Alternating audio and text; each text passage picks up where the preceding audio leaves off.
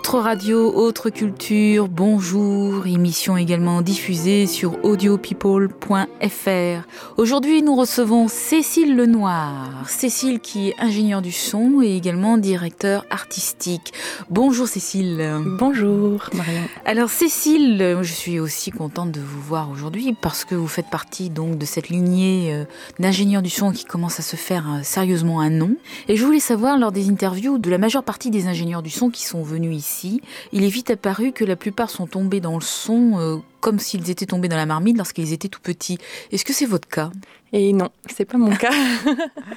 non, ce n'est pas mon cas. Je me souviens avoir parlé du son euh, à mon père, je devais avoir 10 ans, dans la coccinelle, en revenant de l'école. Et euh, j'avais dit, papa, le son, t'en penses quoi? Et lui, qui avait fait Supélec, m'avait dit, oh, le son, on en avait fait le tour en 10 heures, parce qu'il avait pensé évidemment au son, euh, au côté physique de la chose. Je me souviens de ça. Je pense que c'est pas par hasard que je m'en souvienne. Après, disons, j'ai je n'y ai plus pensé. C'est quand, même, voilà. quand même particulier qu'une petite fille de 10 ans pose cette question-là à son père. C'est vrai, c'est vrai. Mais bon, le ton de mon père a fait que, bon, voilà, j'ai abandonné l'idée, en tout cas de manière consciente. Et ça m'est revenu bien plus tard, après avoir fait des... J'étais à Fénelon, en maths sup, maths p. Et au moment où il fallait commencer à réviser pour passer les concours, je me suis dit, bon, bah, peut-être que maintenant, euh, j'ai assez repoussé le choix que je dois faire. Il faudrait que je me pose des questions sur ce que je veux faire. Et ayant toujours fait de la musique, et ayant pris aussi ce côté scientifique, j'ai eu la chance de, connaître à ce moment-là une, compositrice, Graciane Finzi, qui m'a dit Mais va voir au Conservatoire de Paris, il y a une, une école, il y a une formation en métier du son. J'y suis allée, j'ai dit Bon, ben, je vais faire ça. et voilà. J'aime beaucoup le milieu des musiciens et j'aime beaucoup travailler avec les musiciens et c'est ça qui m'a poussé finalement à faire euh, ce métier-là. Alors effectivement, en, voyant votre biographie, on s'aperçoit donc que vous avez été à la formation supérieure au métier du son, donc au Conservatoire euh, national supérieur de musique et de danse de Paris, que vous vous êtes installée ensuite comme ingénieure de son, directrice artistique indépendante, travaillant pour des festivals. Oui, j'ai travaillé pour la Fondation Royaumont pendant plusieurs années. J'enregistrais euh, leurs concerts. Et puis j'ai travaillé aussi pour les Flâneries de Reims, les flâneries de Reims pendant quelques années aussi. Et bon, et puis c'est parti petit à petit comme ça. Je me suis fait des contacts et, et, après sont arrivés les labels pour lesquels je, travaille encore aujourd'hui. J'ai également lu que vous étiez formatrice à l'INA et au conservatoire ah et avec l'IRCAM, non? Alors, expliquez-moi tout ça. Oui, je vais vous, je vais vous expliquer tout ça. Alors, euh, j'ai commencé, j'ai travaillé voilà, en collaboration avec l'IRCAM, effectivement. C'est la seule et unique fois d'ailleurs où j'avais décroché mon téléphone en me disant, bon, maintenant, il faut que je, je trouve quelque chose à faire parce que j'avais j'attendais un projet qui finalement euh, ne s'est pas concrétisé. Donc euh, je me suis retournée et je me suis dit bon là il faut il faut que je, bouge. J'ai appelé un, ami musicien et il m'a dit moi je travaille au conservatoire de Sarcelles et je sais qu'ils sont en train de, de, faire un studio avec l'IRCAM ils essayent de monter quelque chose euh, avec François Paris qui était à l'époque le directeur. Tu devrais les appeler j'appelle François Paris, il me dit euh, on se rencontre, il euh, faut absolument qu'on se rencontre. On s'est rencontrés, il dit c'est bon, vous, vous ferez euh, l'ingénieur du son du studio, vous, allez travailler avec l'IRCAM, voilà. Et c'est parti comme ça. Je, travaillais, j'étais payée par l'IRCAM finalement parce que c'était vraiment un studio monté par l'IRCAM au conservatoire de Sarcelles. J'ai été très très libre, j'ai commencé à donner des cours pour les professeurs cours de technique du son, j'ai enregistré des choses. En fait, c'était passionnant parce que euh, j'ai inventé mon poste finalement. Et euh, en même temps, parce que en fait, ça c'était juste un petit quart de temps, hein, c'était très peu de choses. J'ai donné pendant plusieurs années des cours à l'INA, mais c'était vraiment de temps en temps, hein, tout à fait. C'était pas euh, toutes les semaines je viens, je donne des cours. J'intervenais dans certaines sessions pour former sur la psychoacoustique, la physiologie de l'oreille et la prise de son stéréo. C'était les trois choses, disons, euh, essentielles sur lesquelles j'intervenais. Au conservatoire, en revanche, je n'ai jamais donné de cours. je l'ai quitté après m'être diplômée, mais je ne suis pas retournée. On a l'impression quand même que tout, tout semble aller de soi en lisant votre biographie et en vous écoutant. Mais en fait, j'ai toujours pris la vie comme ça. C'est vrai, les choses sont arrivées d'elles-mêmes. Sûrement pas par hasard non plus, parce qu'on ne fait pas tout par hasard. Mais tout est arrivé de soi-même et a fonctionné. Et me, voilà maintenant au bout de, à peu près dix ans de métier. J'ai de la chance de faire des choses intéressantes, de travailler avec des artistes passionnants. Est-ce que cette, justement cette facilité euh, que vous avez eue au niveau professionnel n'a pas attiré des jalousies? Ah, je ne sais pas, en fait. J'ai jamais fait très attention à la concurrence, entre guillemets. Je suis assez ouverte et je donne. Ça, ça s'est un peu retourné contre moi quelquefois parce que c'est vrai que, bon, on me pose des questions, je, je donne, je donne tout, ce que je peux, je, je, je le donne, j'aide, je forme, enfin. Et bon, il y, a des, y a des gens qui profitent comme partout, hein. Mais je me suis posé plusieurs fois la question est-ce que je fais bien d'être comme ça? Est-ce que j'ai raison de de considérer les musiciens même comme presque ma propre famille, enfin des amis, comme des amis. Et finalement, à chaque fois, je me suis dit, si je suis pas comme ça, ça n'a aucun sens. Le, métier, pour moi, n'a pas de sens. C'est-à-dire, euh, je ne vais pas aller à l'encontre de ma façon d'être et de, comment je considère euh, les relations humaines. Travailler dans, comme ça, fermé, je ne peux pas travailler, en fait. Voilà, je peux pas. Donc, euh, je suis comme ça et tant pis si parfois on apprend petit à petit à faire attention à pas se faire détruire non plus parce que voilà euh, on est fragile aussi. bon et petit à petit on, on apprend à quelquefois mettre quelques remparts de temps en temps ou des petites protections disons. Mais sinon il faut je crois qu'il faut donner sinon la vie n'a pas de sens. La vie en tout cas professionnelle n'a aucun sens pour moi.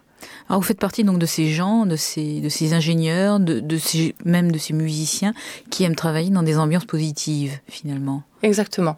S'il y a quelque chose de négatif, il faut absolument le déceler et puis le, le, gommer, enfin le transformer pour que tout se passe bien parce qu'on a la chance de travailler dans un domaine de plaisir. Les gens écoutent de la musique pour se faire plaisir, pour euh, se faire du bien. Et que ce soit une torture que les sessions d'enregistrement soient des tortures, ça, ça, là aussi, ça, ça a peu de sens. ça peu de sens. Donc, effectivement, il faut que tout soit assez positif. Hein. Ça va de soi pour moi. Euh, si le musicien n'est pas à l'aise, lui, il est torturé. Souvent, le musicien, il a toutes ses angoisses. Il a, il, a trois jours ou deux ou quatre. Enfin, ça dépend des, des fois. Ou un jour, parfois, pour dire tout ce qu'il a à dire et ça va être gravé sur un CD ad vitam aeternam. C'est terriblement, euh, ça peut être terriblement angoissant pour lui. Donc, il réussir à ce que ça se passe le mieux possible, à ce qu'il soit tranquillisé. On est là pour ça, c'est toute la part psychologique de notre métier et la part humaine pour faire sortir en un temps donné le meilleur de lui-même, ce qui n'est pas simple euh, mhm. en soi. C'est un challenge assez compliqué. Alors, on voit que vous travaillez avec de nombreuses maisons de disques. Arrivez-vous à faire passer votre conception de l'enregistrement ou vous vous pliez à, à leur desiderata non, en général, euh, je, travaille avec ces maisons-là aussi parce qu'elles aiment ce que je fais. Je me souviens, le premier euh, label qui est venu me voir, en fait, c'est E.ON. C'était justement en revenant de la Fondation Royaumont. J'étais en voiture, je me faisais ramener par quelqu'un que je ne connaissais pas, ou j'avais vu de temps en temps, qui était Damien Pousset. Et euh, il, me, il me fait parler de mon métier, de la prise de son et tout ça. Et puis il me dit, bon, ben moi, ça m'intéresse de travailler avec vous. Et puis il se présente, enfin, il me dit un peu ce qu'il fait et tout ça. Et je dis, mais avant, euh, avant de travailler avec moi, écoutez ce que je fais parce qu'il faut que ça vous plaise. Et en fait, euh, oui, ça lui, ça lui plaisait, en fait. Ça, mon esthétique sonore lui plaisait. Pareil pour euh, Intrada, avec qui je travaille énormément, qui est un des plus grands partenaires, on va dire ma, deuxième famille, avec Florent Gaume et Emmanuel Gaume. Et à l'époque aussi, il y avait Eric Tanguy. Eux, ils aiment aussi l'esthétique sonore que j'ai, et c'est pour ça que je travaille avec eux. Et il y a d'autres euh, labels dans lesquels je suis arrivée après, Harmonia Mundi. J'y suis arrivée euh, avec Alexandre Tarot parce que Alexandre Tarot a dit euh, voilà, moi j'aime travailler avec Cécile. Elle a, voilà, il aimait le, le, son, la façon de travailler. Et donc, je suis arrivée par là parce que j'avais cette esthétique-là et cette manière de faire là, en fait. Et ensuite, il y a Mirare aussi. Et là, j'y suis arrivée par des musiciens aussi qui aimaient la manière de travailler. Donc finalement, je suis pas chez eux par hasard et ils ne m'imposent pas d'esthétique sonore. Euh, jamais. Ça, n'est jamais arrivé. Il y a des musiciens, en revanche, qui ont des, volontés, ou des compositeurs qui ont des mhm. volontés euh, esthétiques, mais ça, ça c'est passionnant. En revanche, les, les labels m'ont toujours laissé très libre de faire euh, ce que je voulais. Êtes-vous plutôt enregistreur, ingénieur du son au niveau live ou dans les studios? J'ai fait les deux en soi. Live, pour moi, c'est les concerts. Oui, c'est ça. Voilà, les concerts, en général, s'ils sont destinés à être gravés, on a la chance d'avoir comme une répétition ou un petit peu de raccord après pour effacer les, grosses tâches, on va dire, ou des petites tâches qui seraient... Euh, qui gênerait euh, l'auditeur en fait après. Il s'attendrait, par exemple, imaginez, il y a une énorme toux pendant un concert, une quinte de toux terrible avec la personne qui sort de la salle en faisant pas beaucoup de bruit. Ensuite, si on écoute ce concert plusieurs fois chez soi, on, attend la toux, on attend la personne qui va sortir et c'est pénible. Donc, euh, on fait des raccords, des choses comme ça. Ou bien c'est une grosse fausse note qui est pareil, vraiment dommage. Mhm. Donc ça, pour moi, c'est le live retouché, disons. Et euh, sinon, je suis plutôt, mon travail en général consiste à des enregistrements dits studios, qui se passent pas forcément dans des studios, puisqu'on choisit des salles, parce qu'il faut mm-hmm. choisir l'acoustique pour un disque. Là, on a plusieurs jours et puis on, peaufine. Tout mon, mon, travail de direction artistique, c'est un travail de studio, entre guillemets. On reprend s'il y a besoin, on discute, alors on vous considère et on parle de vous dans le milieu comme un chef d'orchestre de l'enregistrement, tout simplement parce qu'à la vue de vos partitions qui sont extrêmement notées, travaillées, euh, juste avant euh, ces prises de son. Alors qu'en pensez-vous? Alors, il y a deux choses. C'est que, en général, il n'y a pas grand-chose de noté avant. Avant, ma partition, elle est, elle est vierge. Sauf si vraiment ce sont des partitions complexes où il faut prendre quelques quelques repères.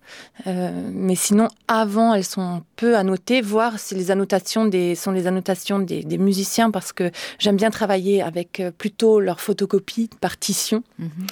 Parce que comme ça, on a exactement la même, ou alors la, même édition, hein, tout simplement. Euh, on a exactement la même partition et on a les mêmes repères. On peut se parler, je lui dis page 18, troisième système, on sait de quoi on, parle. Donc avant, en général, il n'y a rien d'écrit sur mes partitions. En revanche, pendant, euh, je note énormément de choses. C'est une façon pour moi aussi de prendre des repères. J'ai ma mémoire euh, auditive qui est liée aussi à ma mémoire visuelle. Et donc, et puis, et puis j'écris aussi, surtout s'il y a un pépin pendant une prise, j'écris, bon ben voilà, prise 1, moins 1, euh, justesse, par exemple, si c'est une corde, euh, c'est un instrument à cordes.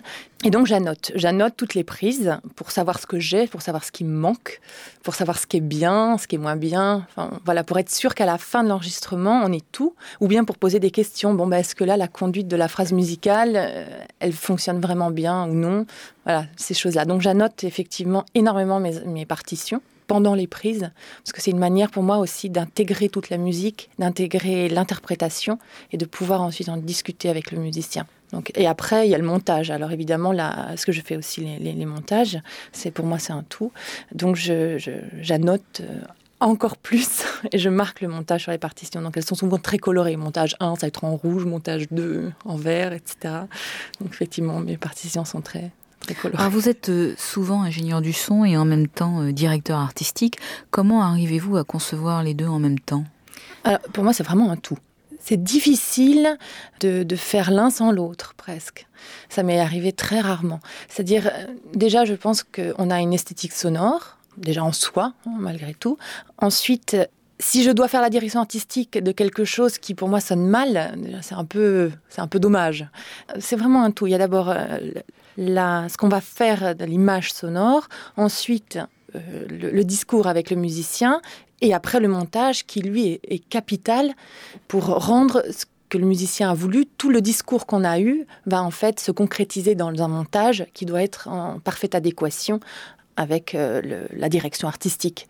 Donc c'est pour ça que aussi bien prise de son, direction artistique que montage, pour moi c'est un, c'est un tout. C'est difficile de déléguer le montage ou alors il faut, il faut le suivre. Ça m'est arrivé parce qu'il y a des fois où j'étais, parfois j'étais euh, débordée. Donc, euh, dans ces cas-là, je le suivais. Je suivais le premier montage, je faisais moi-même les, je demandais les corrections avant que ce soit passé au musicien pour être sûr que ça correspondait à ce qui s'était passé en enregistrement, ou je demandais à la personne qui allait faire le montage de venir pendant l'enregistrement pour être sûr qu'on ait quelque chose de tout à fait cohérent et fidèle à la volonté artistique. Donc voilà, je, je conçois les trois choses comme un mm, mm, tout. Mm. Comment se fait le, choix des lieux de prise avec euh, les, prises de son avec l'artiste et avec la maison de disques? Il y a plusieurs manières. Il y a la manière euh, aller visiter un lieu, avoir des idées, essayer de trouver un lieu. Par exemple, j'avais enregistré euh, les suites de Bach avec Marc Copé. On, on était allé visiter plusieurs lieux en Alsace parce qu'il avait des subventions de, l'Alsace à, ce moment-là. Donc on avait visité trois lieux, on était même retourné. Et puis par hasard, je lui avais dit, bon moi je, travaille souvent à l'IRCAM, comme ça j'ai eu des collaborations d'autres avec l'IRCAM, donc j'ai dit, on devrait aller essayer d'aller enregistrer juste comme ça, hein, parce que c'est pas une église, c'est pas une chapelle, c'est pas... Mais bon, il n'y a pas forcément la, même la bonne ambiance pour euh, Bach, mais bon, euh, allons jeter une oreille. Donc on a enregistré un petit bout, puis on l'a planqué, on l'a même pas écouté tout de suite. Et, euh, ensuite, en faisant toutes nos comparaisons de tous les lieux, j'ai dit, ah, au fait, écoutons ce qu'on a fait à l'IRCAM. Et puis finalement, c'était ce qu'il y avait de mieux. On s'est dit, bon, ben, on enregistre là. Voilà, donc il y a cette manière-là de, de, choisir l'acoustique vraiment dédiée à la musique, parce que chaque, chaque musique a, a besoin d'une acoustique différente finalement. Et à l'IRCAM, ce qui est bien, c'est qu'on peut moduler l'acoustique. Donc c'est une salle que j'aime bien pour ça. Il y a la, méthode aussi, voyons ce qui est libre. oui. Malheureusement, est souvent la méthode. Dans ce qu'on connaît, voyons ce qui est libre. Et on a vite fait le tour euh, aussi de, ces lieux. Je pense qu'il reste beaucoup de choses à découvrir. On a beaucoup de problèmes pour, euh, pour les choisir des lieux d'enregistrement. Et voyons aussi où nous sommes, ce qui est possible, parce que est-ce qu'on doit aller à l'autre bout de la France ou à l'étranger pour trouver une salle, alors que c'est pas très pratique, parce que la veille on est là, le lendemain on est là, enfin bon. Il y a beaucoup de paramètres pour mhm. choisir une salle, mais c'est vrai que en général, on l'a choisi par rapport à ce qu'on va jouer, la formation, la, la musique. Vous avez des lieux privilégiés bah, Il y a donc euh, cette salle, cette fameuse, euh, l'espace de projection de l'IRCAM que j'aime beaucoup. Il est à 200 mètres de chez moi. il est dans un silence euh, incroyable, en plein centre de Paris. Et on peut moduler l'acoustique. donc comme c'est une salle que je connais bien, j'arrive très vite à, à voir ce que je veux pour telle ou telle musique. C'est assez pratique. en même temps, bah, ça reste avec une certaine coloration parce qu'il y a beaucoup de choses en métal voilà, donc c'est pas forcément adapté à tout. Donc, euh, bon, j'aime ce lieu par rapport à tous ses côtés pratiques et, beaux aussi, parce que j'ai eu l'occasion d'enregistrer avec les mêmes instruments, les mêmes euh, musiciens, les mêmes instruments et la même technique, puisque c'était moi derrière avec les mêmes micros, à un endroit et à un autre. Et je dis, bon, ben, c'est dix fois mieux à l'IRCAM ou cent fois mieux à l'IRCAM que à cet endroit-là. Donc, euh, et sinon, les autres lieux sont moins flexibles, donc je peux pas dire j'aime plus cette ce lieu qu'un autre parce que ça ne sera pas adapté à la même chose. J'ai pas encore eu de magnifiques coups de foudre avec euh, bien qu'il y ait plein de salles euh, vraiment très bien pour, pour beaucoup de choses. Les lieux habituels, en ce moment, disons, les, quelques lieux dans lesquels on travaille, donc euh, à part l'IRCAM, que j'ai déjà cité, il y a une petite église rue Titon qui est bien à Paris, côté de Ferme-Chaligny. Bon, il faut faire avec les bruits extérieurs, évidemment. Mmh. Euh, il y a la, la, la, salle de Villefavard dans le Limousin. On fait pas mal de choses aussi, beaucoup avec le label Mirare pour lequel je, travaille et que j'aime beaucoup. Il y a de temps en temps, on va à l'Épau, à l'abbaye de l'Épau. Ça, c'est disons, c'est les derniers lieux dans lesquels je, je travaille. On va passer maintenant aux questions des auditeurs. Alors, ce sont des questions qui ont été posées euh, par le biais de, par la voix du forum euh, du site euh, Audio Addict. Et nos auditeurs les plus fervents sont Jacques Hubert et Quentin de Tours. Enfin, Quentin de la ville de Tours, pardon. Donc, ils ont posé à la fois des questions techniques, questions sur votre avis personnel de ce qui se passe actuellement dans tout le monde de l'audio. Voilà. Alors, Jacques vous pose cette première question. Donc je le cite. Au fil du temps, et probablement depuis l'avènement du numérique, j'ai la sensation que l'esthétique sonore des enregistrements en musique classique a évolué vers un rendu se voulant plus réaliste. J'ai malheureusement souvent l'impression qu'à défaut de réalisme, on est souvent dans une sonorité trop analytique on entend plus le bruit de l'instrument que la note de musique qu'il produit. Ma question est donc celle-ci. Une prise de son en musique classique est-elle et doit-elle être à tout prix réaliste? C'est une bonne question. Merci de l'avoir posée. c'est une très bonne question. Euh, moi, je pense que la fidélité est importante. La fidélité, c'est de, ne pas détimbrer l'instrument, euh, de ne pas en donner une idée fausse, parce que parfois, il arrive que des enregistrements soient inaudible, simplement euh, parce que le son est, il est. Donc ça, ça arrive. Donc effectivement, euh, la fidélité est importante, mais en revanche, je suis d'accord avec lui, il ne faut pas que ce soit euh, inaudible aussi. Il ne faut pas qu'on ait des choses qui parasitent l'écoute, parce que ce qu'on peut entendre euh, en trois dimensions, c'est-à-dire je suis en face du musicien, je l'écoute, euh, est très différent de ce qu'on entend en deux dimensions rendues par des enceintes, parce que quand même la majorité des cas, c'est on écoute sur deux enceintes, avec deux enceintes, pardon. L'oreille est sélective en trois dimensions. On peut choisir ce qu'on écoute c'est l'effet cocktail party, on appelle ça. C'est-à-dire que euh, je suis en face de vous et puis il y a, quelqu'un, il y a une jolie discussion derrière moi qui m'intéresse. Je vous écoute pas du tout, mais en revanche, j'arrive très bien à écouter ce qui se passe derrière moi, alors que c'est plus faible et c'est derrière. Si je mets deux micros à la place euh, de moi-même, euh, je, ne pourrais jamais restituer sur des enceintes, comprendre ce qui se dit derrière. Je vous entendrai que vous. Voilà, l'oreille, on, peut sélectionner ce qu'on entend et tous ces bruits parasites vont pas nous déranger forcément beaucoup. Et en plus, on ne sera pas collé au musicien comme les micros peuvent être proches du musicien.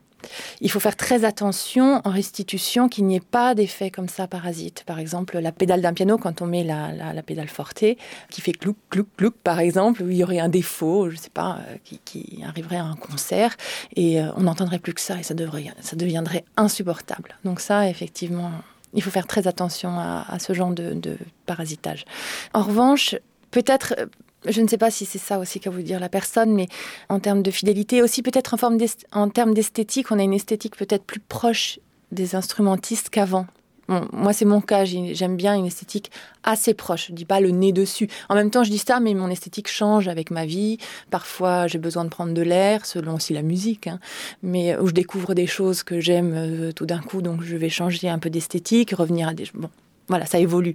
Mais on a une esthétique peut-être plus proche qu'avant où on mettait des micros un peu lointains. Et donc, on entend plus toutes ces petites choses que quelqu'un dans la salle n'entendrait pas. La respiration. Voilà, c'est ça, oui. Mhm. Les, attaques des cordes, les, ou les, bruits des doigts. Les clés sur les, euh, par exemple, sur les flûtes, des choses comme ça. Les clés sur les flûtes, les bruits ah des doigts qui tapent sur les cordes, sur les, les, manches euh, des instruments à cordes, des choses comme ça. Euh, donc, tant que c'est pas du, ça ne devient pas un effet parasite, on peut se permettre ça. Ça donne une intimité qui peut être aussi très agréable. Et aussi, on peut avoir le, sentiment de vivre avec le musicien. Si on entend de temps en temps sa respiration, ça crée quelque chose aussi qui peut être tout à fait touchant pour l'enregistrement. Euh, voilà, tant que ça n'est pas gênant. Vous me faites penser, là, c'est un autre type d'enregistrement, mais vous me faites penser à ces, par exemple, à ces ballets euh, que l'on voit, ces ballets classiques que l'on voit avec l'orchestre. Et euh, je me rappelle quand j'étais en Angleterre ou même à l'Opéra de Paris. Hein, Et j'étais toujours très surprise parce qu'on entendait les danseurs qui, qui dansaient et à chaque fois qu'ils touchaient le sol, ça faisait boum, boum, boum. Et en fait, j'arrivais à être obsédée, à faire abstraction de la musique et à être obsédé de ces rebondissements des danseurs qui faisaient finalement plus pas d'éléphants. Euh, et c'était, ça m'impressionnait toujours d'entendre, de les voir s'élancer complètement aériens et, et de les entendre euh, retomber très lourdement. Et j'étais obsédée et ça me gâchait tous les ballets à cause de ça. Ah oui, vous n'entendiez plus que ça. C'était un bel effet cocktail party. et je pense que ça peut, ça peut être la même chose au niveau de la musique. Oui, tout à fait. Oui, oui, tout à fait. Il faut, faut être vigilant quand on fait des enregistrements pour ça. Parce qu'après, sinon, si on doit les gommer, ça arrive. Hein. On n'arrive pas forcément bien les gommer en enregistrement et on perd ce qu'on aime euh, en, les gommant, de devoir après coup les retirer et c'est un gros travail en général. C'est vrai que moi en enregistrement en général, euh, ce que je choisis pendant l'enregistrement, c'est ce que j'ai après. L'esthétique, elle est faite au moment de l'enregistrement. J'aime pas du tout trafiquer le son. C'est pas du tout euh, ma façon de faire. Je veux entendre dans la première en studio lors de l'enregistrement ce, qui me plaît déjà. Je, ne me dis pas, bon, ben après, je, ferai, je mettrai un peu plus de basse, un peu moins d'aigu, un peu de ceci, un peu de cela. Ça, non. Comment travaillez-vous le placement des musiciens dans le cadre d'une captation hors public? Quelle différence avec un live? Ben, la différence, elle est simple, c'est qu'on est tout à fait libre. Donc, euh, on ne doit pas faire attention euh, si des musiciens sont finalement euh, tourner aux chaises, euh, au public, on s'en fiche. Hein. Donc effectivement, la, la, liberté est immense, euh, bien que souvent, euh, on se retrouve à une situation assez conventionnelle, parce que c'est comme ça que ça sonne le mieux. Mais effectivement, on travaille la position, souvent par rapport aux obstacles qu'il y a au mur, qu'il y a autour, tout bêtement. Si on se rapproche du mur, on va avoir plus de première réflexion du son, euh, qui va charger le son plus ou moins bien. Ça peut être au contraire très bon. Euh, ça va enrichir le son. Ou bien, ça c'est gênant parce que le son n'est pas clair. Les positions ne sont plus très claires. Euh, ça, ça, brouille l'écoute. Donc, on va, on va travailler cette position par rapport au mur. Quoi d'autre? On peut avoir besoin d'ajouter des panneaux réfléchissants ou absorbants à certains endroits. Par exemple, le plus étonnant, c'était pour moi le, un enregistrement d'un basson seul, parce que le basson est un instrument qui a des rayonnements de certaines fréquences qui sont très très euh, très directifs. Donc il y a certaines notes qui vont sortir du pavillon seulement du pavillon, d'autres ils vont sortir derrière lui par des, par des trous qu'ils n'ont pas bouchés, et c'est assez impressionnant. Alors c'était, très simple finalement, je, je, tournais autour du bassoniste pendant qu'il jouait, j'entendais certaines notes qui sortaient qu'à certains endroits, je mettais un panneau pour le renvoyer vers mes micros, et puis c'était bon. et alors avec trois ou quatre panneaux comme ça, j'ai pu ramener l'essentiel euh, du registre, et, la prise de son s'est faite tout, de suite, euh, très naturellement. Après, il n'y avait plus qu'une question de distance à l'instrument, puis c'était fait. Donc voilà, on peut travailler aussi avec certains panneaux euh, pour jouer sur euh, l'enrichissement du, timbre, disons plutôt la fidélité même du timbre. Quelle utilisation faites-vous donc des micros, de, des microphones d'appoint? Quelle est votre position sur l'application d'éventuels délais, des appoints par rapport au couple principal? Alors, la chose importante, c'est que je travaille surtout avec un couple principal. Mon travail, pour moi, c'est deux micros. Je les place euh, au mieux pour avoir tout ce que je veux. Et s'il me manque des choses, imaginons un quintet avec piano, j'ai le quatuor devant, ils sont pas collés non plus au piano parce qu'ils ont besoin d'un tout petit peu d'air pour pas avoir la tête dans le piano. Et le piano, dans mon couple principal, euh, va sonner un peu derrière, un peu trop derrière, parce qu'il est, spatialement, il est derrière, mais il a quand même une puissance qui fait que quand on est en, en live, on a tout parfaitement. Donc, je, vais là utiliser des micros d'appoint je vais placer euh, pour avoir euh, une belle stéréo du piano. Je, je les place près du piano, comme tous les appoints. Et ensuite, pour le délai, ça dépend alors, euh, le délai, c'est simple. Je fais un petit clap devant les, micros et je vais voir le temps que met le clap, la différence de temps d'arriver entre bah, le, clap que j'ai fait dans les micros d'appoint qui est tout de suite. Hein, pour moi, c'est le temps zéro. Et puis l'arrivée dans, dans le couple. Je pourrais tout simplement euh, regarder la distance et puis calculer avec la célérité du son. Voilà, ça, ça serait pareil, mais bon, on le fait à l'œil. On le fait à l'œil. Euh, sur l'ordinateur, on va dire. Je regarde combien de temps il y a des différences et je peux avoir mon délai précis. Maintenant, je tente un délai à l'écoute. Euh, et puis, ce qui sonne le mieux pour moi, c'est ce que je fais à la fin. C'est-à-dire que parfois, il y a plus, j'en mets pas parce que je trouve que ça détimbre.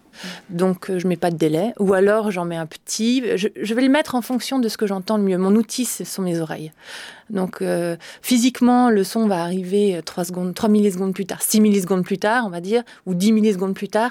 Mais euh, moi, ce qu'il y a de plus beau, c'est que je mets pas de délai, donc je mets pas de délai. Point. Voilà. C'est très simple. Il faut utiliser ses oreilles dans ce métier. Il n'y a pas de secret. Avez-vous un système de, de, prise de son stéréophonique de prédilection Oui, oui. Et lesquels sont-ils Ce sont deux BK. C'était à l'époque, c'était encore des BK. Maintenant, ce sont des DPA, des DPA. Deux BK appairés, des 4010. Euh, et puis des préamplis sonosax que j'aime beaucoup. Et en fait, ce, ce couple-là entre les micros et les préamplis, je l'ai choisi à la base parce que j'ai eu de la chance pendant mes études au Conservatoire de Paris à énormément de, de, de micros, de, de, de, matériel. On a eu cette, cette chance incroyable d'avoir des études ici, en fait. Hein. J'ai eu cette chance. Ce qui fait que j'ai pu déjà choisir euh, ou avoir mon esthétique en sortant, finalement. Donc j'ai acheté en sortant euh, un couple de micros, un préampli, et je fonctionne toujours avec les mêmes. C'est-à-dire que ça, ça, reste pour moi mes préférés. J'ai d'autres micros, mais euh, à chaque fois que je recompare, on me dit bon, finalement là, ces micros, je... on va essayer autre chose.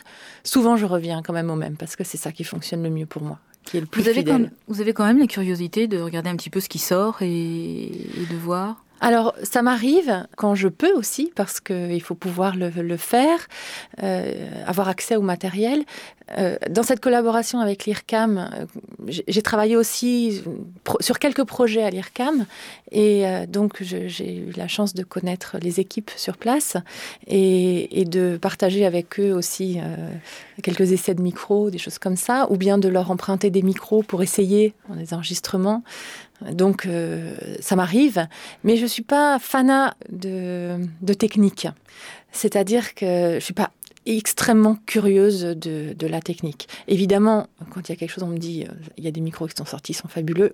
Voilà, forcément, je vais avoir envie de les essayer. Mais de moi-même, je vais pas aller regarder toutes les nouveautés, aller écouter toutes les choses. Ce que j'aime, c'est travailler avec les musiciens et, et qu'ils soient contents, qu'ils soient heureux. Donc, le son doit être parfait pour eux et pour moi aussi, sinon je suis malheureuse et eux aussi. Donc euh, c'est pour ça que j'ai une, exigence de qualité qui est évidente.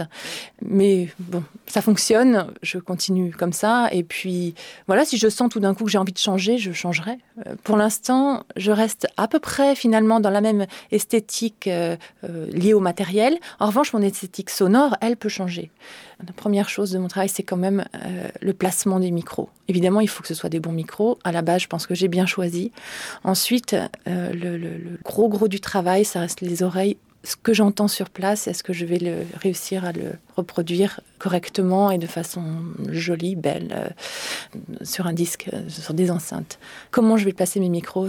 Comment mes oreilles euh, Ce qui va se passer, disons, entre ce que j'entends quand je suis à côté du musicien, la place que j'ai choisie comme étant la, plus cohérente, la plus jolie, est-ce que je vais réussir à le retransmettre avec toutes ces machines? Voilà. Donc, à partir du moment où je connais bien la corrélation entre ce que j'entends et ce que je retransmets, ensuite c'est bon. Mais il faut trouver l'emplacement. C'est l'emplacement qui est important. Alors juste avant de, euh, de passer aux questions euh, suivantes, moi je voulais vous en poser une. Oui. Vous êtes spécialisée en musique classique. Vous faites, euh, est-ce que vous faites d'autres types de musique? Alors je suis spécialisée en musique classique. J'aime énormément la musique de chambre la musique soliste. C'est voilà, culturellement, c'est ce que je préfère. En musique contemporaine aussi, j'ai fait beaucoup de musique contemporaine, notamment avec le label Eon et aussi Intrada, que Jacques Lenot, euh, on vient d'enregistrer un disque, c'est pour ça aussi j'y pense plus particulièrement. Donc ça reste le même travail finalement. Hein, euh, musique contemporaine, musique classique. On reste dans la même esthétique en sachant qu'il peut y avoir des ajouts en musique contemporaine, des ajouts électroniques, des choses comme ça, des effets particuliers. Mais ça reste quand même une esthétique euh, liée à la musique savante, on va dire. En revanche, je, n'interviens pas du tout euh, dans tout ce qui serait entre guillemets variété, mu musique aussi de jazz j'ai déjà un, un, enregistré euh, des choses plus liées aux musiques du monde parce que finalement on reste aussi euh, pas tout le temps mais quand même dans une esthétique de fidélité euh, par rapport à ce qu'on entend. Donc ça m'est arrivé mais en concert pas en disque pas que je me souvienne.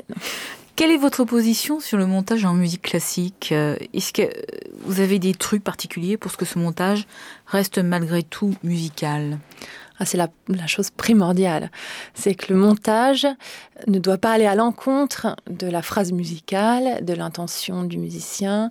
Donc c'est toute la beauté du montage, c'est qu'on peut faire 2000 points de montage, mais il faut que ce soit complètement naturel et qu'on n'ait pas l'impression que ce soit monté. Jamais à un moment d'une phrase musicale, on doit se dire, oh là, où il va? Qu'est-ce qui se passe? C'est tout le métier euh, de direction artistique de, et tout le métier de monteur entre guillemets qui, qui pour moi c'est ça c'est on doit servir la musique. On ne doit pas la desservir en montant parce qu'il y a une fausse note et on n'est pas content et on veut absolument euh, euh, la retirer d'une et, et ça s'entend. Enfin et casser une phrase musicale. C'est tout le donc c'est assez complexe hein, il faut le dire.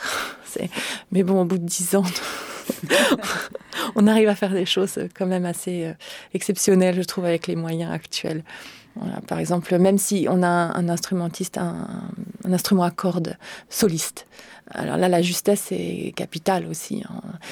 j'ai déjà entendu des disques où j'entends je, je, les suites de bac par exemple euh, la première suite où, euh, où il y a des répétitions dans bah, sur sur quatre mesures il y a toujours un dos qui va sortir et puis il va y en avoir euh, tout d'un coup le dos va changer de, de justesse parce qu'on est passé dans une autre prise bon ça c'est pas possible donc il faut, il faut être très très vigilant et sinon euh, si pendant l'enregistrement on, change de justesse en fait. Même tout d'un coup, on change de justesse parce qu'on n'est pas au sens près euh, avec les cordes, c'est évident. Si j'enregistre, voilà, bah, la même chose, euh, une corde soliste, un instrument à corde soliste, et puis il va y avoir une note fausse. Je vais pas monter la note, je vais, je vais pas faire un montage, couper la prise pour prendre une note juste. Je vais moi-même la remonter avec les moyens actuels, la remettre au diapason pour sauver la prise qui était splendide, voilà, par exemple. Et pas laisser non plus une fausse note parce que c'est dommage. Donc, euh, ma position, c'est le montage, oui. S'il y en a moins, je préfère. Évidemment, moins il y en a, plus je suis heureuse. Mais s'il faut en faire pour rendre tout le monde heureux, on en fait pour que le, plaisir à l'écoute soit optimal et, et que l'émotion soit là. Il faut que l'émotion soit là. Il vaut mieux une prise un peu amochée, mais terriblement puissante, euh, avec, avec de l'énergie, de, donc de, l'émotion, une belle conduite, euh, plutôt que quelque chose d'absolument parfait. Euh, et puis froid, mhm. et qu'on n'a aucun plaisir à écouter. On ne les réécoutera pas deux fois. Voilà ma position. Avez-vous recours à, l'utilisation de, de, réverbération artificielle Oui, j'ai recours. Oui, oui. c'est souvent nécessaire parce qu'on n'est pas toujours dans des lieux adéquats. Les lieux peuvent être un petit peu secs et c'est plus agréable effectivement à l'écoute ensuite de mettre une petite réverbération. Donc euh, oui, j'en utilise. Il faut faire attention avec les, utilisations de réverbération à ne pas dénaturer le discours parce que un, un, musicien qui joue dans un lieu sec et un musicien qui joue dans un lieu réverbéré, le même musicien va pas jouer de la même façon. Évidemment, s'il y a 5 secondes de réverbération, il va pas prendre les mêmes respirations, il va pas avoir la même euh, conduite de ses phrases, euh, il va prendre plus de temps. Grossièrement, il va prendre plus de temps euh, s'il y a beaucoup de réverbération. Il va mieux s'entendre aussi, peut-être, ou alors moins bien s'il y en a trop. Et quand c'est sec, il pourra avoir tendance à être un peu plus fermé, un peu plus raide ou un peu plus rapide. Et donc, si je prends, si je fais un enregistrement dans un lieu très sec et que je rajoute 5 secondes de réverb, ça n'a aucun sens musicalement. Ça, ça, ne respire pas, c'est non, c'est pas possible. Donc euh, il faut faire attention à l'utilisation, mais c'est pas très compliqué. Alors autre question de Jacques Hubert qui est votre fan hein, dans, dans votre euh, méthode de travail, mais surtout dans le résultat de votre travail. Et je cite J'ai été très impressionné par votre travail sur l'album d'Alexandre Tarot, TikTok Shock. Pouvez-vous décrire la manière dont vous avez procédé pour obtenir ce résultat? Alors, il faut que je m'en souvienne. Le travail avec Alexandre Tarot est passionnant parce que selon la musique qu'on enregistre, lui, il a, il a une idée très précise de ce qu'il veut. Donc on va toujours un peu plus loin avec lui et c'est vraiment intéressant pour moi. Euh, à certains moments j'ai même un peu changé d'esthétique parce que il m'avait fait trouver quelque chose qui m'avait tellement plu qu'après je l'ai réutilisé dans l'esthétique. Hein. Euh, pour, pour d'autres choses, où ça m'a éclairé sur, sur d'autres euh, manières d'enregistrer finalement. Donc c'est vraiment un travail qui se fait ensemble. Euh, pour TikTok Shock, c'était à l'IRCAM, c'était donc l'enregistrement Couperin. Je pense que j'avais choisi de, mettre un peu de réverbération euh, dans la salle. Je ne suis pas sûre d'avoir ajouté de la réverb artificielle après. C'est possible, j'en ai mis un petit peu, mais c'est pas sûr. Il n'y a que pour l'album Les concertos italiens avec lui où vraiment j'ai pris je me souviens très clairement, c'est là que j'avais changé un peu l'esthétique, j'avais trouvé quelque chose qui m'avait plu, j'ai pris le rendu des deux micros et j'ai rien ajouté du tout. Ça, je me souviens bien. Pour Couperin, peut-être j'avais ajouté un petit peu de réverbération, j'ai fait une prise de son sûrement pas trop proche dans mon esthétique à moi, ça veut peut-être rien dire pour les autres. J'ai utilisé ce que j'ai dit tout à l'heure, mes deux BK, donc euh, je sais pas comment je peux l'aider pour ça. La position exacte, je ne m'en souviens plus. En revanche, je les note toutes. Euh, à chaque enregistrement, je prends un, un repère très précis de ce que j'ai fait.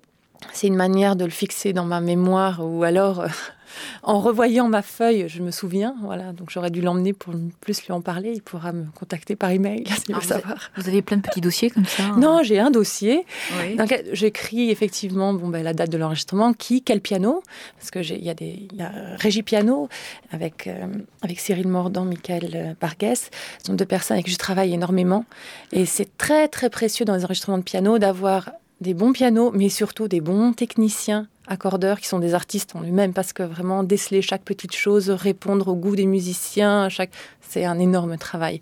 Donc dans le cas d'Alexandre d'ailleurs, on fait équipe, on est toujours la même, la même équipe avec Cyril Mordant, Alexandre et, moi pour les enregistrements. Donc ça c'est aussi un point très très important en enregistrement de piano. Voilà, je ne sais pas si je peux un peu mieux répondre à sa question ou pas?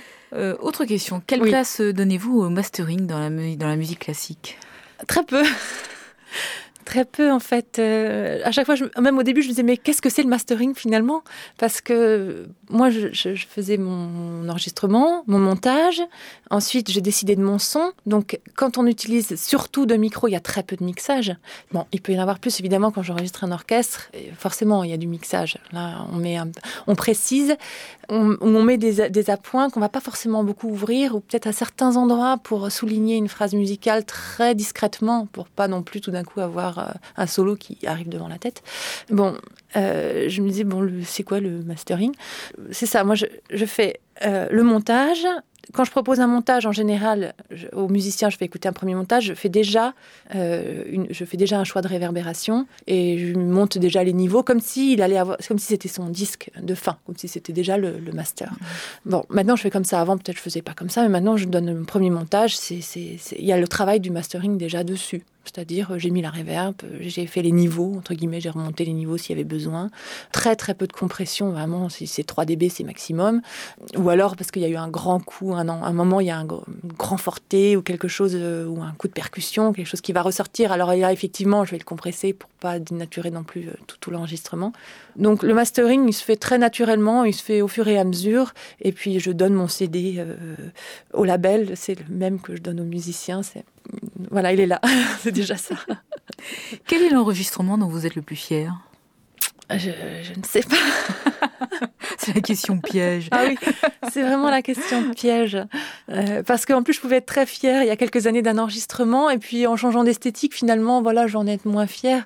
Euh, alors, moi-même, j'ai fait de la musique. J'ai joué du violoncelle et du piano en amateur, hein, pas du tout en professionnel. C'est comme ça que je suis restée quand même dans le milieu professionnel parce qu'en faisant des stages, des choses comme ça avec, les musiciens. Donc, je suis très liée au violoncelle. J'aime énormément le violoncelle. Les suites de Bach, pour moi, Bach a une, importance immense dans ma vie. Euh, mes parents euh, ont toujours écouté beaucoup de Bach. Mon père a joué du Bach aussi en tant que pianiste. Et donc, Bach, pour moi, c'est quelque chose qui qui est ancré en moi. Donc, je donne une importance euh, énorme aux suites pour violoncelle, évidemment. Euh, donc, je suis très fière de mon dernier enregistrement des suites avec Jean-Guyen Keras. C'était un, travail magnifique c'est vrai que je me donne à 400% parce que quand j'entends, quand je, fais du montage, il faut pas que je dénature effectivement le discours. Euh, et puis, je peux changer moi-même le discours. Il faut, faire très attention. En montage, on, quelquefois, on le, recompose. Ça arrive, on recompose les phrases. On va faire dire autre chose, mais bon, ça peut être très bien quand même. Et puis, on le fait pas dire par hasard. Dire, le musicien, il a joué ça, c'est pas non plus par hasard. Dire, on part pas de rien. Hein. Si le musicien n'était pas excellent, après, c'est difficile de faire quelque chose d'excellent.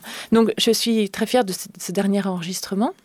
Euh, je trouve que le travail qu'on a fait ensemble avec euh, Jean Guillen était euh, vraiment exceptionnel. En enregistrement de piano, j'en ai fait tellement. Je, suis très contente d'un son que j'ai fait pour Intrada, d'un disque de piano d'Emmanuel Schwirtz. C'était le, disque de Rachmaninoff si je me souviens bien, premier disque avec Emmanuel euh, à l'IRCAM, et puis euh, des disques avec Alexandre aussi, je suis très fière. Et hum, d'autres choses. Il m'arrive parfois, alors là c'est complètement hors question, de, suivre le goût des musiciens, mais un point qui au début, moi, euh, me, me paraît un peu un peu étonnant. Alors, je vais pas forcément revendiquer le travail après, mais en revanche, je vais apprendre beaucoup de choses. Enfin, c'est-à-dire revendiquer, je, ne vais pas forcément le refaire, mais ça m'ouvre des horizons. Ça m'est arrivé deux fois. Ça m'est arrivé avec Michael Levinas pour un disque pour Eon. Il avait voulu pour un son d'alto solo me faire faire quelque chose de, très très très lointain, comme si on était à la porte d'entrée de la salle. Alors, euh, je l'avais fait c'était pas forcément facile après de le récupérer parce qu'il y avait un gros bruit de fond. Donc euh, voilà, là j'ai dû faire appel à quelques filtres et des choses comme ça parce que dans, dans, le, dans le, disque en lui-même, il n'y avait pas que cette œuvre-là. Donc changer de prise de son en plein dans un disque, c'est pas toujours évident. Mais la chose était très intéressante en soi. Et ça m'est arrivé avec euh, Mirare, c'est dans le, disque avec ce fabuleux pianiste qui est Andrei Kourbeinikov. Il a fait sa propre prise de son. Il m'a dit non, je voudrais, pour, c'était pour Scriabine, je voudrais que ce soit là les micros. Il les a mis, il a dit c'est ça, c'est ça que je veux. Et il était tellement heureux, tellement content que je ne pouvais pas faire autrement. C'était très étonnant. Son discours pour le pour le l'expliquer, expliquer cette prise de son était cohérent, était vrai. Et il m'a dit pour cette musique-là, c'est ça qu'il faut. Il m'expliquait pourquoi. J'ai dit d'accord. Ok, je l'aurais jamais fait toute seule. J'aurais jamais eu, j'aurais jamais osé faire une chose pareille. C'est pas c'est pas dans mon esthétique non plus. Mais en revanche, était tellement cohérent avec ce qu'il voulait que ça tombait sous le sens euh, de, de, le faire. Et puis il était heureux comme ça. Et quand un musicien est tellement heureux, si c'est cohérent, euh, oui. Pourquoi pas Pourquoi pas Question beaucoup plus technique et beaucoup plus générale. Oui. Que pensez-vous de la course à la fréquence d'échantillonnage? Pensez-vous que le DXD Digital Extreme Definition, qui permet l'encodage à 352,8 kHz, soit le format professionnel d'avenir? Je ne me suis pas beaucoup posé cette question par rapport à ce format-là. Euh, je l'ai même pas écouté, c'est-à-dire je l'ai pas entendu, j'ai pas eu l'occasion d'entendre ce format-là, qui doit être effectivement très proche de la réalité. Effectivement, euh, plus la fréquence d'échantillonnage est grande et plus le rendu sonore est meilleur. Il n'y a, pas de doute, hein. ça tombe sous le sens. Et c'est vrai, quand on écoute, c'est vrai. Euh, euh, donc, comment dire, si on arrive à avoir un meilleur rendu, je suis pour, évidemment. Il faut voir à quel prix, en fait. Il faut faire attention, il y, a, la course à la technique et puis au départ la, la, définition du son en lui-même et la prise de son en soi-même. Il faut toujours faire attention à ces deux choses-là. Il faut que ce soit, il faut que ça aille d'un ensemble, c'est-à-dire qu'on peut pas euh, au détriment d'un, parce que faire la course à la prise de son pour une prise de son qui est médiocre à la base, où le rendu du timbre est mauvais, euh, où la stéréo est pas très bonne, enfin gauche-droite, la profondeur, tous les termes importants de, de, prise de son sont pas bons. Bon ben on peut toujours le rendre au mieux, mais si à la base c'est pas c'est pas bien pas bien défini, c'est pas très intéressant. Forcément, bah, oui, allons toujours vers le, meilleur. Moi, je suis pour parce que je trouve que souvent on nivelle un peu par le bas pour des questions aussi euh, économiques. Euh, euh, si on a les moyens, si on peut se donner les moyens de faire mieux, ben oui, allons-y. Et formons l'oreille surtout, parce qu'il y a beaucoup de, personnes, même professionnelles, qui vont se contenter de bien peu, euh, qui n'auront pas, disons, la, culture auditive euh, de technique pour se dire non, je préfère travailler avec telle équipe qui fait vraiment des choses de qualité plutôt qu'avec un tel qui est, je sais pas, moins cher, mais le rendu est, médiocre.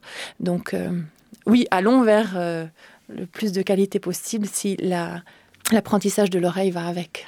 Que pensez-vous du SACD et euh, de son avenir et de son utilité? Pour l'instant, je trouve que c'est pas que ça végète parce qu'il y a beaucoup de personnes qui cherchent des choses. Hein. Mais c'est pas pas tellement répandu. Et à un moment, je me suis dit, je vais, euh, vais m'y intéresser. je vais aller écouter. Je suis allée écouter des choses, des tests. Justement, j'avais des amis à l'IRCAM qui travaillaient dessus, donc je suis allée écouter euh, un peu ce qui se faisait c'est pas encore passionnant. C'est-à-dire qu'on mettait un peu d'ambiance derrière. Euh, c'était pas, c'était pas passionnant encore. Et c'est pas encore très utilisé en musique classique, il faut le dire. Euh, j'espère que, bah, si ça se, ça développe, le problème quand même majeur de ce système-là, c'est que chez soi, c'est pas évident de le rendre. Euh, c'est pour une personne ou deux personnes, parce que le point d'écoute est vraiment très précis. Si on veut vraiment faire les choses bien, je, trouve que c'est un peu complexe à la restitution. Mais pour le plaisir d'être entouré du son et d'écouter chez soi vraiment quand on se pose et qu'on écoute. Bien sûr, on peut travailler pour ça parce que bon, bah, plus on, si on peut ne pas rendre le son qu'en deux dimensions et le rendre en trois, essayons bien sûr. Je trouve que c'est pas encore très très avancé. En tout cas, on ne le voit pas énormément apparaître dans les labels. Mhm. À un moment, ça commençait et voilà, c'est là je me suis dit bon, allez, je vais, je vais aller, je vais me lancer aussi. Et puis finalement, c'est un peu végété et ça s'est pas fait. Dernière question euh, de la part de Jacques sur une île déserte, si vous aviez le choix, quel que soit le prix, quelle paire de micros préamplis emporteriez-vous Pour l'instant, les miens. Toujours les mêmes, fidèles. Pour l'instant, Cécile. Alors évidemment, sur une île déserte, je ne sais pas si des bécas comme ça, ils seraient très appropriés parce que avec le vent et tout, il faudrait des bonnes bonnettes. comme esthétique sonore, je garderais les miens, dont j'ai déjà parlé, donc les BK 4010 et mon petit sonosax.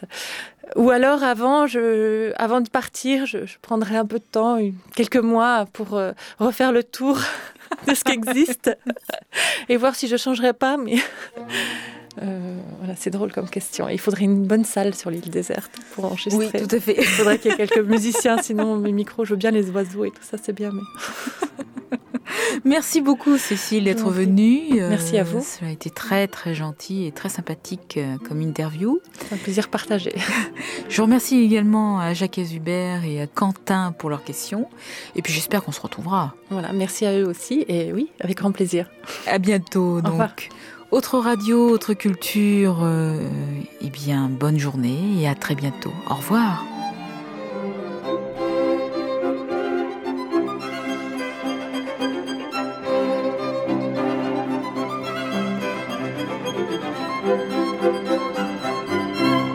Autre radio, autre culture.